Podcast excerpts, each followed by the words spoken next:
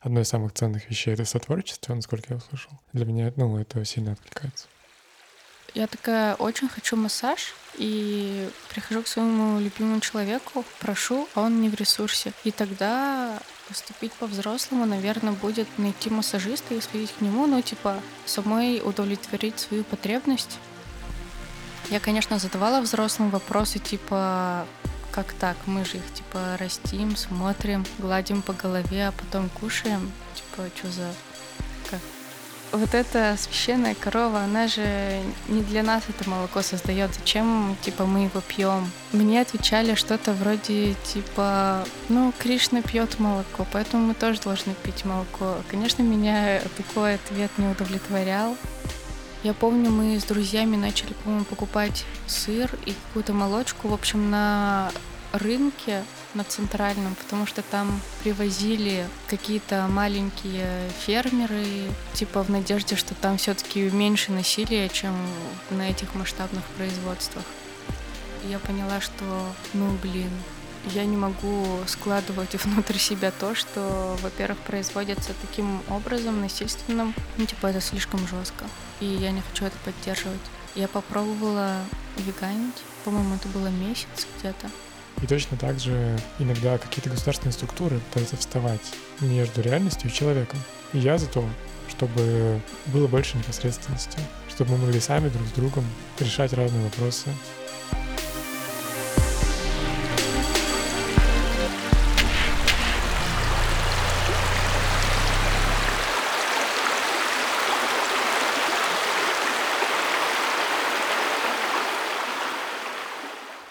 Привет, Лесь.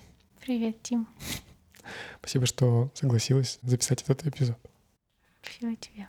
Скажи, пожалуйста, как ты можешь себя идентифицировать?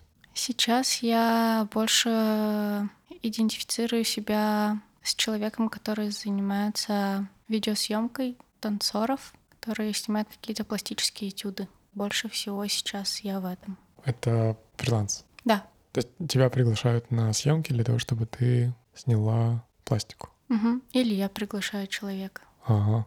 Ну, то есть это больше получается не то, чтобы меня приглашают или я приглашаю. Самые классные такие ситуации происходят, когда какое-то сотворчество происходит. Когда мы такие, например, общаемся, общаемся просто с человеком, потом такие типа, слушай, а может у меня тут есть одна идея, а давай. И вот таким образом происходят э, самые красивые вещи, которые мне нравятся.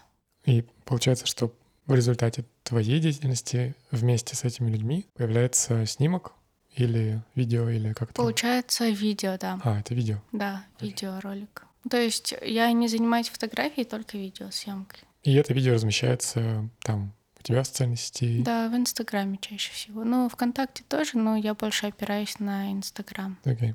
А деньги откуда? Ну, в смысле, в этой ситуации есть деньги или эта ситуация, она... Всегда по-разному. Ну, я хочу сделать так, чтобы они там стабильно были, потому что я сейчас хочу, ну, прямо этим жить, потому что в этом я больше всего отклика чувствую сейчас. Круто. И получается, что, чтобы было понятно, в первую очередь мне, uh-huh. что деньги платит э, человек, которого или которую снимают. Да, да. да. То есть обычно это перформер или перформерки? Слушай, всегда по-разному. Иногда вообще человек, который танцами не занимается. Ну, были такие случаи, когда один раз я снимала девушку, которая занимается контактной импровизацией, например. Ну, то есть это не какие-то прям танцы-танцы, а вот что-то такое. Просто какая-то работа с телом. Один раз мы снимали ролик для Димы Светлого. У него был стих про тело. По сути, он тоже не танцор, но человек, который так или иначе работает с телом, и мы тоже с ним сделали такое. Было, что я и прямо девушка, которая танцами всю жизнь занимается. То есть всегда по-разному. Не бывает такого, что человек говорит, а давай сделаем видео. Я говорю, типа, ты не занимаешься танцами, так что нет. Ну, типа, так не бывает. Главное, чтобы с человеком у нас была какая-то одна волна, чтобы мы были в какой-то одной теме и были чем-то вдохновлены, и тогда все происходит. Здорово. Но мне немножко сложно ориентироваться, потому что это очень тонкие процессы. Угу. И я точно чувствую, что это очень круто, и то, что ты сказала по поводу того, что одно из самых ценных вещей — это сотворчество, насколько я услышал, для меня, ну, это сильно откликается. это сложно описать. Да. И ты сейчас э, вегетарианка или нет? Да, я вегетарианка. Ага. А сколько времени?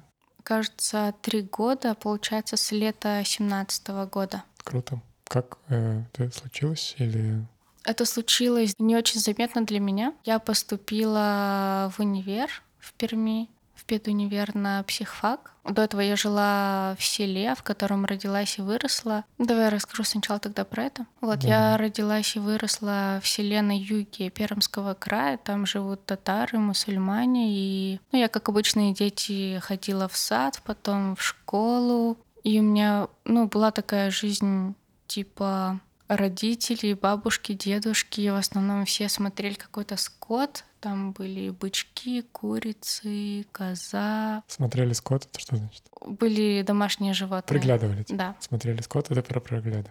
ну да. Окей. Ну, типа держать животных. Да. То- Вот. То есть это было семейное, и ты видела, как это происходит, как к ним относятся, как к ним относились, если хочешь.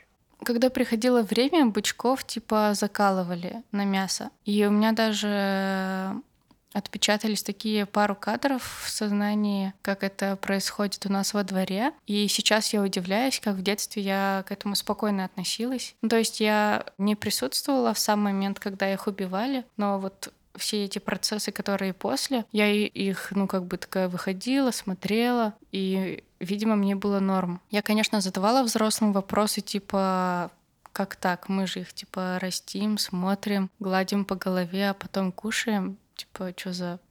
Как? Я не помню, что мне отвечали взрослые. Наверное, они говорили, что типа, ну такой порядок. Один раз был случай, когда я маленькая была в гостях у бабушки с дедушкой и посмотрела передачу про вегетарианство, там что-то рассказывали. По телевизору? Да. Вау. Вот. Сколько тебе было лет? Мне, наверное, было лет, может, шесть или пять. А, то есть эти сцены с э, бычками, они были еще до. Не помню. Окей. Не помню. Мгм. Так. Вот, я посмотрела передачу про вегетарианство и сказала, так, все, бабушка, дедушка, я мясо есть не буду. И на обед я не съела котлету, но на этом все закончилось. И потом А как они отреагировали? спокойно. Вау, спокойно, рили. Да. Бабушка с дедушкой отреагировали спокойно. да. Круто. Ну, может быть, мне кажется, они просто поняли, что это ненадолго. Типа, вот я один раз не поем, а потом снова буду есть. Когда я в школе училась, тоже вроде были какие-то мысли об этом, но не так, чтобы перейти к действиям. Ну, училась ты там же, в? Или уч- Да, Мгм. да. До 11 класса я закончила там школу, потом поступила в универ и переехала в Пермь. Уехала от родителей, и там у меня началась такая прям социальная активная очень жизнь, потому что там, ну, такой факультет, где не просто поступаешь, что поучишься, там очень-очень была бурная внеучебная деятельность, и там было много выпускников, которые там закончили один, два, три, четыре, пять лет назад, и как бы все часто приходили, тусили, и среди них были ребята-вегетарианцы, и были ребята-кришнаиты. Типа это тусовки, это что значит? Это семинары какие-то или это, Это- именно чай с э, булочками и разговоры про Кришну? Ну, ладно, про истину. Мы организовывали часто всякие тренинги, то есть у нас были выездные тренинги там для каких-то школ, для каких-то школьников, для учителей. Это вообще было время, вот 4 года, когда я сильно была погружена в гуманную педагогику, в ненасильственное общение, вот это вот все. Вот мы чем-то таким занимались. Да, тренингами больше всего. И на эти тренинги еще привлекались сторонние люди. Или, ну, если я неправильно понял. Всегда было по-разному. Окей. Да, но чаще всего это были либо учителя, либо школьники, Окей. либо какие-то активные школьники. Ну да, а вот те люди, о которых ты говорила, которые приходили в университет через много лет после того, как они выпустились, Мгм. с ними вы пересекались где? В каком просто? На первом курсе зимой я поехала в зимний психологический лагерь. Они его делают там каждый год. И вот именно там я познакомилась э, с большей частью вот с ребятами кришнаитами и выпускниками этого факультета. Наверное, именно в этом лагере я как-то начала видеть вот эту культуру кришнаитов и мне нравятся их какие-то ритуалы, э, мне нравится какая-то индийская одежда, вот эти всякие запахи, благовония, какие-то ритуалы типа прежде чем поесть, нужно предложить еду Богу, спеть ему песни. Это какие-то очень прямо красивые вещи, потому что когда ты вот стоишь перед этой фигуркой Кришны маленькой, и вот перед ним в маленьких чашечках мы положили еду, которую приготовили сами, но она была индийской, викторианской, вот, и пели эти песни, почему-то в эти моменты как будто бы все были очень счастливы, все были в эти моменты такие красивые, счастливые, свободные.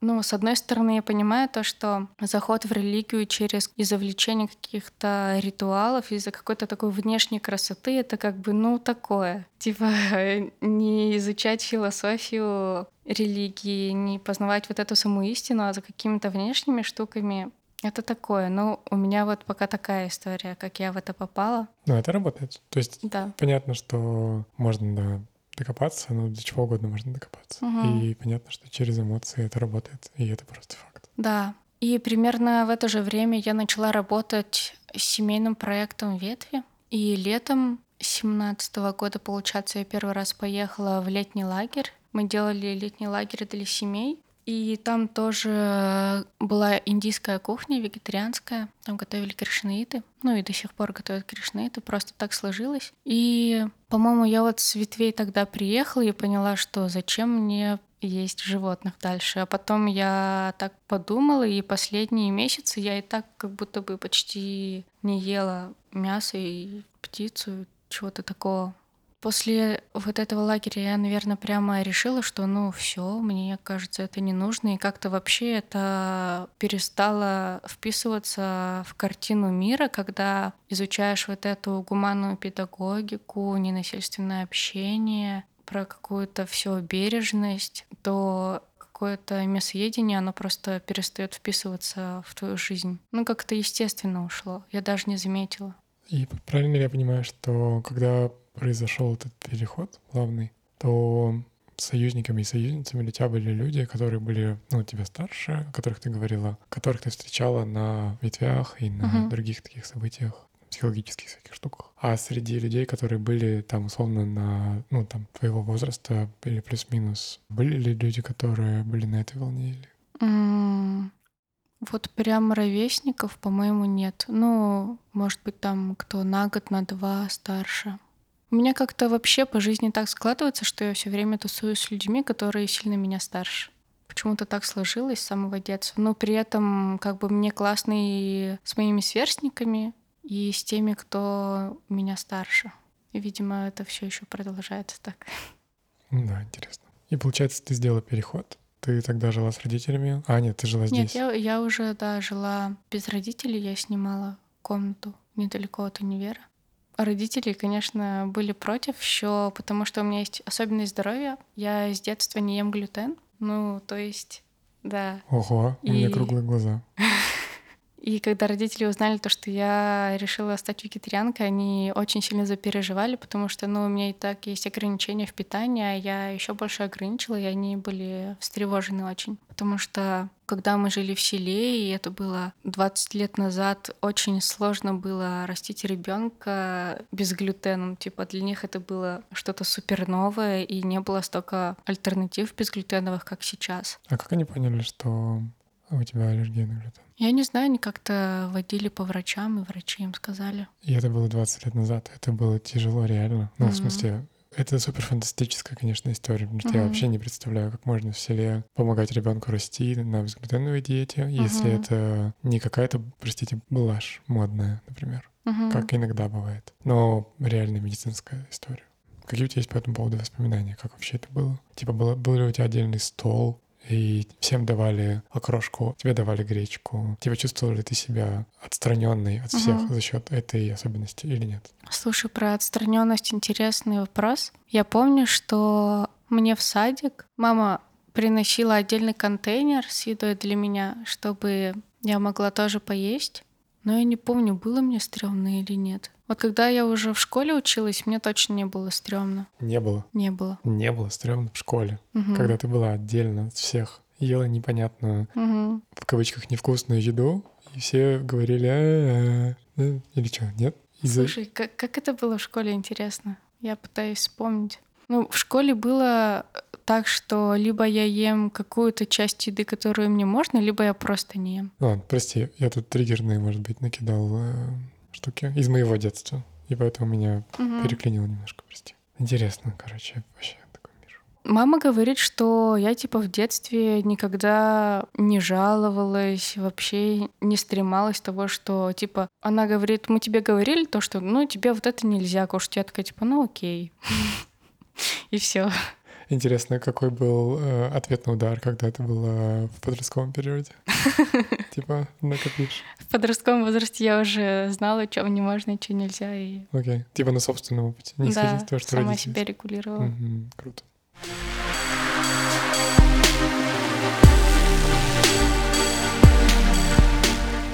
Окей, получается, что когда ты перешла на вегетарианство, родители были против, но ты Мгм. жила отдельно, в этом плане тебе было типа окей, потому что ты была автономной, и ты могла Мгм. делать, что хочешь. Да. Изменилось ли как-то твое ощущение себя через эти годы вегетарианства? Там, не знаю, своего тела или ума, или эмоций, или что-нибудь такое? Мне кажется, что сильно ничего не поменялось, но может быть так, что я на какие-то телесные ощущения тогда обращала меньше своего внимания, чем сейчас, например, когда я ну, стараюсь как-то прислушиваться к своему организму, к телу, слушать какие-то импульсы. Вряд ли я то же самое делала 4 года назад.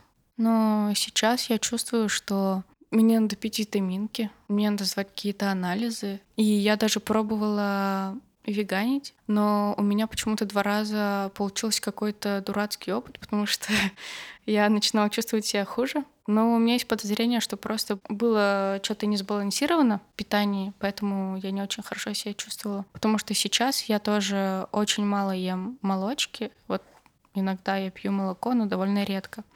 И хорошо себя чувствую. Круто было бы, если бы ты рассказала про эти два захода, почему ты их предпринимала, Мгм. сколько они длились и что было в конце. Да, когда я решила, что все, я буду вегетарианкой, я начала как-то, видимо, вливаться, знакомиться с сообществом веганов, вот, которое у нас есть в Перми, с тобой, узнавать про кучу альтернатив, которые есть, и там же и тему экологию, про все это, про месяц веганства, про масштабы насилия, которые есть в производстве молочных продуктов. И я поняла, что, ну, блин, я не могу складывать внутрь себя то, что, во-первых, производится таким образом, насильственным. Ну, типа, это слишком жестко. И я не хочу это поддерживать. Я попробовала веганить. По-моему, это было месяц где-то. Типа это было после месяца веганства или... Я не помню, слушай. Наверное, где-то в одно время, может, как-то. Может быть, и месяц веганства, кстати. Не знаю, мне кажется, просто начал болеть живот или что-то было, какие-то были проблемы с пищеварением, поэтому я снова начала пить молочко.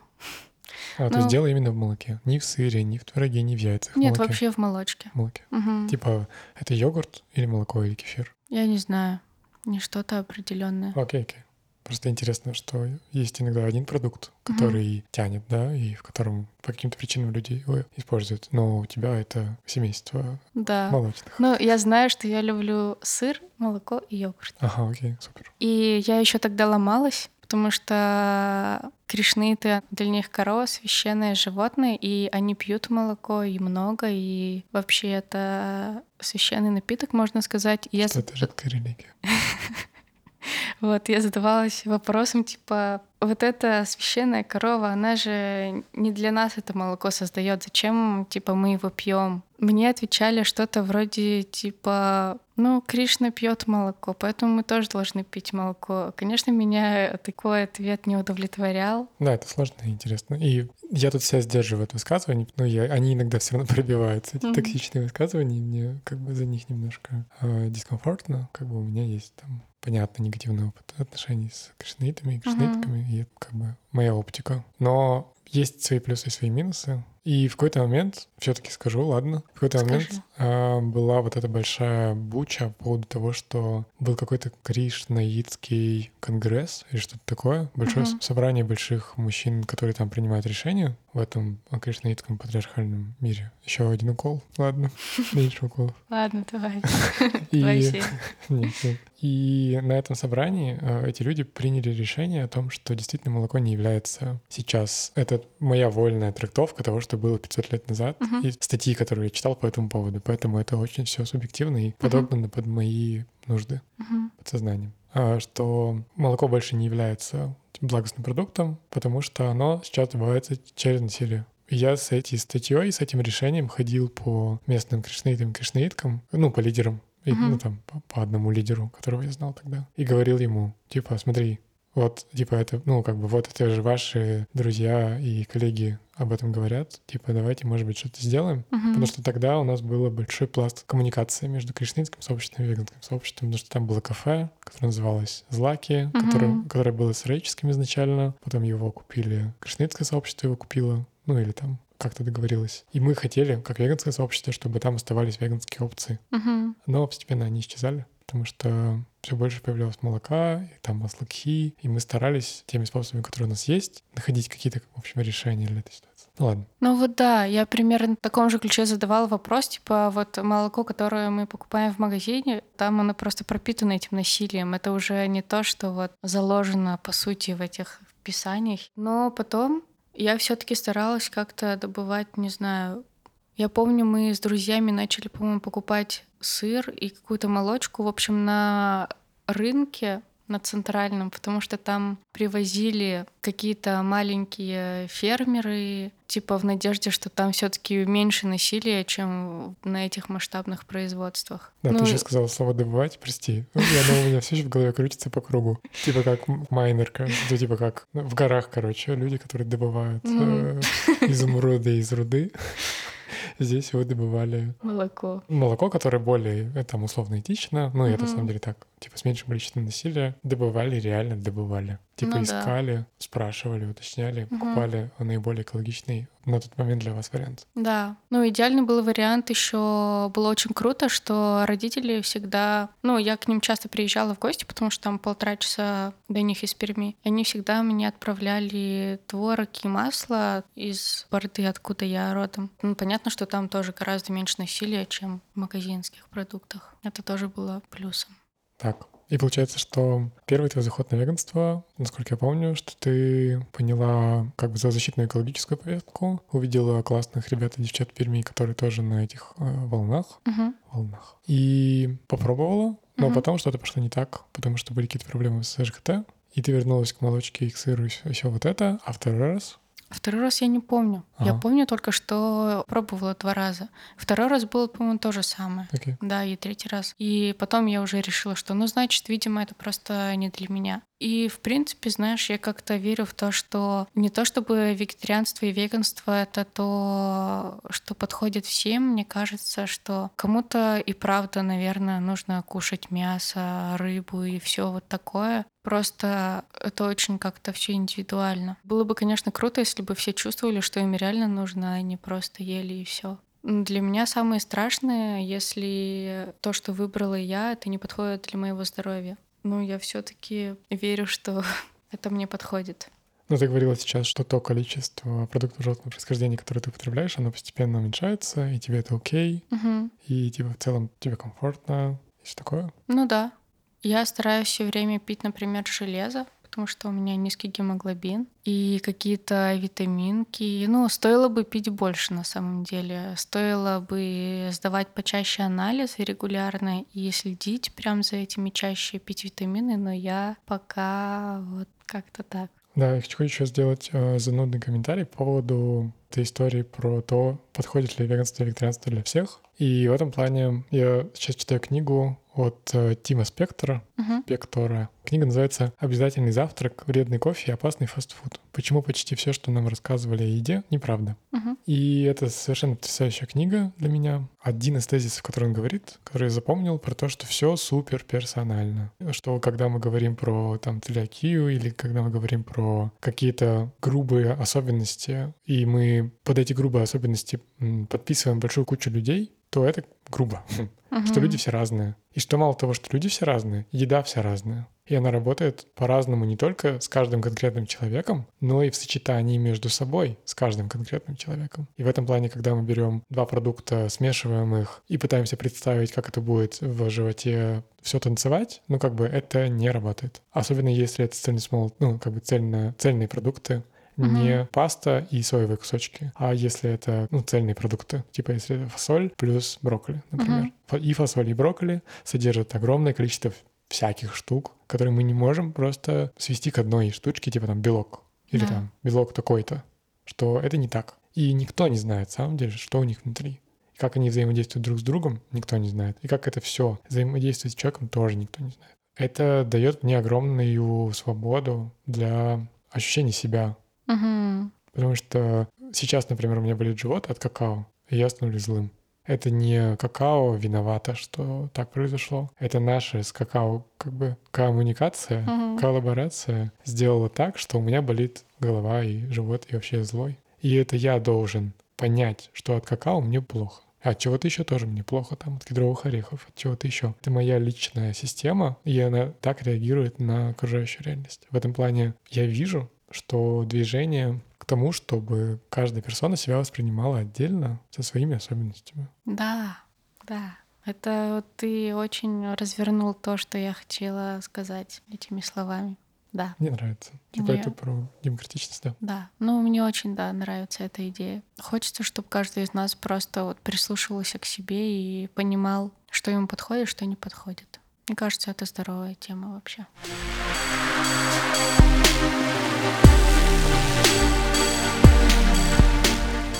Ну да, и мне кажется, что это супер сильно связано с э, тем, что ты говорила по поводу, во-первых, ненасильственного общения и гуманной педагогики. Uh-huh. И мы об этом не говорили. Круто было бы, если бы ты рассказала тезисно про то, как ты это ощущаешь, чтобы люди, которые вообще ничего не знают про термин ненасильственное общение или гуманная педагогика, смогли сформировать какое-то ощущение. Я не знаю, получится ли у меня как-то тезисно это сформулировать. У меня больше какой-то чувственный эмоциональный образ есть в этой теме. Ну, это стопудовая история о том, где, ну вот, например, мы с тобой разговариваем, и мы на равных, то есть нету вот этих вертикальных отношений. И я хотела сказать, хотелось бы, чтобы так было всегда, но нет, это неправда. Я не хочу, чтобы так было всегда. Иногда я прихожу к человеку, например, за советом или к учителю, чтобы он меня чему-то научил, и это уже, ну, там, наверное, есть все таки эта вертикаль.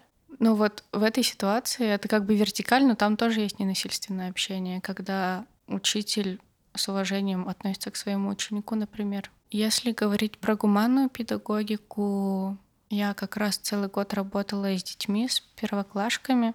Ну, гуманная педагогика может выглядеть как ты подходишь к ребенку, чтобы ему что-то сказать, и ты встаешь на одно колено, чтобы э, уровень ваших глаз был одинаковым. Ну, вот какие-то простые вещи про уважение, неунижение, не стеснение, уважать границы человека, который тебя меньше, так же, как и человека взрослого. Ну, то есть человек, он родился, и он вот уже человек, потому что часто говорят, что вот ты в школу пойдешь, повзрослеешь, вот тогда поймешь, вот тогда узнаешь. Тогда, вот тогда... поймешь, почему мы тебя били. Вот, Простите, триггер. И, а на самом деле нет. Вот человек родился, и ты уже живой, ты уже все познаешь, постигаешь, и это как будто откладывание настоящей жизни, типа вот это случится, и потом ты начнешь жить. И так все время, типа закончишь садик, закончишь школу, начнешь учиться, потом начнешь работать, а потом выйдешь на пенсию, а потом умрешь. Да, сначала выйдешь замуж или женишься, да. потом родишь ребенка, потом, да. потом умрешь. Возьмешь ипотеку еще. Да, возьмешь ипотеку, купишь Ford Fox кредит. А мальчики, к сожалению, должны идти в армию. В этом да. где-то между этими пунктами. Да. Надеюсь, и... не между Фордом Фокусом и смертью. Угу. Да, и много всего такого. Типа в гуманной педагогике этого нет. Не должно быть этого. Зато есть ощущение момента или текущей ситуации. В этом очень много ответственности, потому что во многих ситуациях, где взрослые привыкли контролировать и брать за ребенка ответственность, там эта ответственность отдается ему, и он сам решает, что ему нужно, что не нужно, и человек гораздо, мне кажется, более здоровым вырастает. Ну, как бы он начинает понимать, что ему нужно, что не нужно, Он понимает, чего он хочет. Ну и несет ответственность за себя. Да, да. Он понимает, что если он выберет это, будет так-то, а не так, что мама, реши за меня, я это. Посплю. Да. Но это удобная позиция. И в этом плане, когда ты сказала про то, что ты иногда за то, что была вертикаль, я подумал про это. Про то, что я иногда хочу, чтобы просто обо мне позаботились, чтобы я полежал тюленем, Угу. а мне там, ну, мне сделали классно. Чтобы там что-то случилось, что мне супер. И в этом как бы я готов принимать людей с вертикальной, ну, как бы с Угу. давляющей позиции, мне это окей. Но иногда, наоборот, я готов быть там, условно, доминирующим, да, и делать что-то для другого человека. И это тоже окей. Типа по взаимному согласию. Да. Вот в этом плане, да, что это же удобно, ты типа лежишь, и все, а мама за тебя все решает.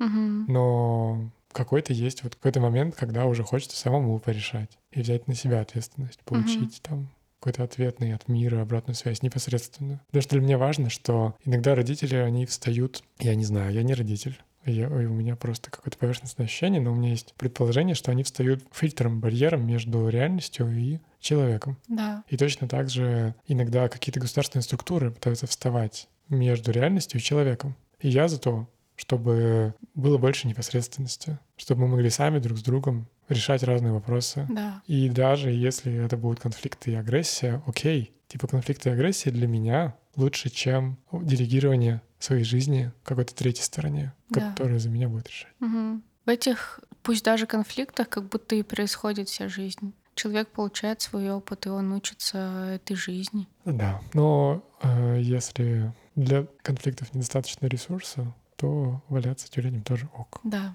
Ну, на самом деле, чтобы поваляться тюленями, чтобы о тебе позаботились, об этом тоже можно договориться. Ну, типа, как мне кажется, как это выглядит во взрослой позиции, когда я, например, такая прихожу к человеку и говорю, слушай, мне плохо, ты можешь меня поддержать сейчас вот таким образом? И он говорит, да или нет, и, и все.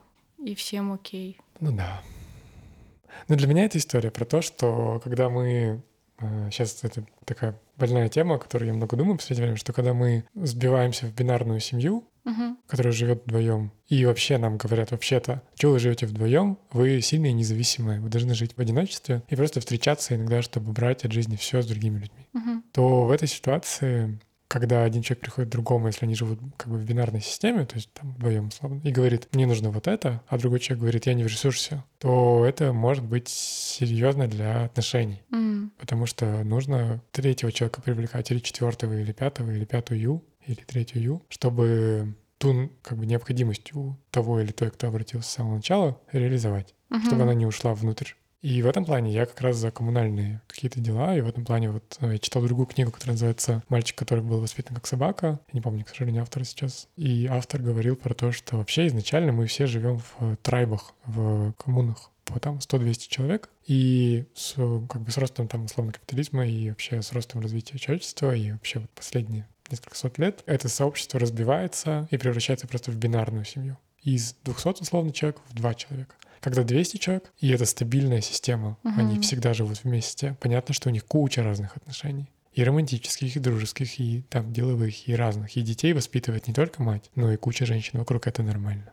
И она не вынуждена страдать. Потому что Да. когда она устала, ее подхватывает ее тетя или мама или кто угодно. Мгм. Ну, забота о ребенке. Вот. А когда мы сбиваемся сюда, и когда суперосознанные люди, как ты говоришь, подходят друг к другу и говорят такие вещи, то как бы у меня здесь... Я супер рад, что эти люди суперосознанные, но сама система, она как бы... созда-. Да, она создает вот этот риск. Мгм. Потому что да, мы осознанны, но нам некуда бежать. Мы замкнуты в одной комнате, и мы либо договоримся, либо будет угроза для выживания. Мгм. А это очень фундаментальная история, она вызывает много страха. Ну ладно, это, конечно, в топ. Ну, смотри, если, ну, например, я такая очень хочу массаж, и прихожу к своему любимому человеку, прошу, а он не в ресурсе. И тогда поступить по-взрослому, наверное, будет найти массажиста и сходить к нему, ну, типа, самой удовлетворить свою потребность. Ну, это вот если какие-то, ну, более внешние потребности, если не какие-то душевные, да. Ну, есть, конечно, еще психотерапия и все такое.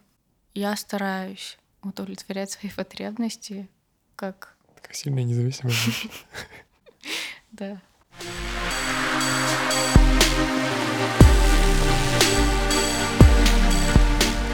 У меня есть финальный вопрос Мгм. по поводу того, что, с одной стороны, ты училась на психологической специальности, да, на Да. специальности психология, Да. и ты закончила университет. Мгм. С другой стороны, ты сейчас работаешь с э, визуальной историей, с, ну, как бы с тактильной визуальной историей, то есть Мгм. как это матчится и что будет дальше в твоем мире, куда ты хочешь идти, что ты хочешь больше развивать из этого или из чего-то еще. Мгм. Да, я по образованию, получается, педагог-психолог, и я вижу, что вот это образование, которое я получила, это психология, она как будто бы в моей жизни может сочетаться вообще с чем угодно. Ну, то есть это применимо вообще где угодно. И на своих видеосъемках я могу этим пользоваться, как-то применять. Ну, то есть после обучения на психфаке я все равно как-то по-другому разговариваю с людьми, я как-то по-другому их чувствую. Я, ну, как мне кажется, я стала более чувствительной к людям.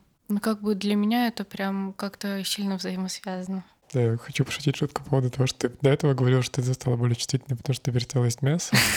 И я такой, ну да, интересно, типа, что повлияло на тебя больше, мясо или психология? Ну, я из-за того, из-за того, безусловно, я тоже с этой стороны. Мне кажется, даже если я потом уйду из съемки и пойду во что-то другое, психология, она все равно где-то рядом. И мое увлечение вот этой контактной импровизацией, какой-то работой с телом, это тоже все рядом. Как-то внутри меня это как-то все соединяется. Круто. Ну, я- И можно вспомнить эту историю про...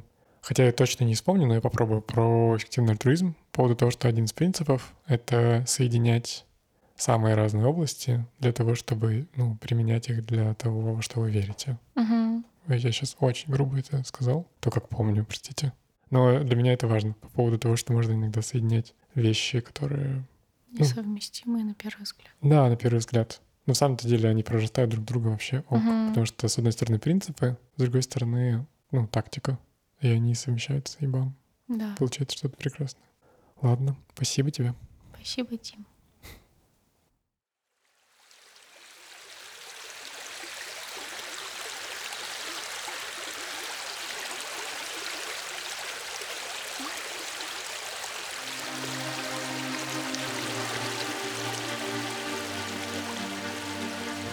Это было очень интересно строить полкило. А, Именно благодаря, наверное, тому, где мы находимся.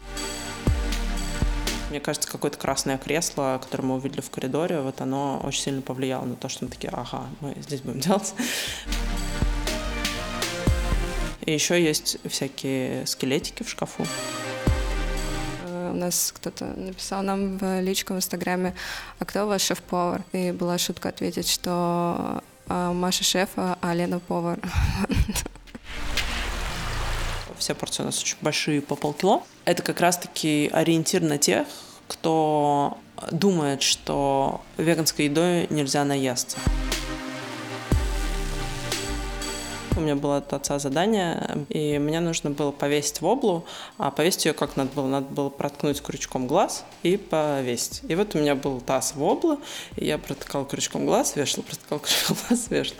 И тогда и типа думала, что за жесть вообще?